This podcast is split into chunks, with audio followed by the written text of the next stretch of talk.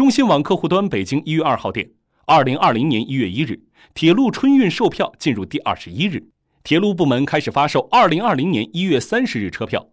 当日，全国铁路共售出车票一千五百二十五点一万张，其中铁路幺二三零六网售出一千三百三十五点五万张，电话订票售出一点四万张。铁路幺二三零六网售票占总售票量的百分之八十七点六。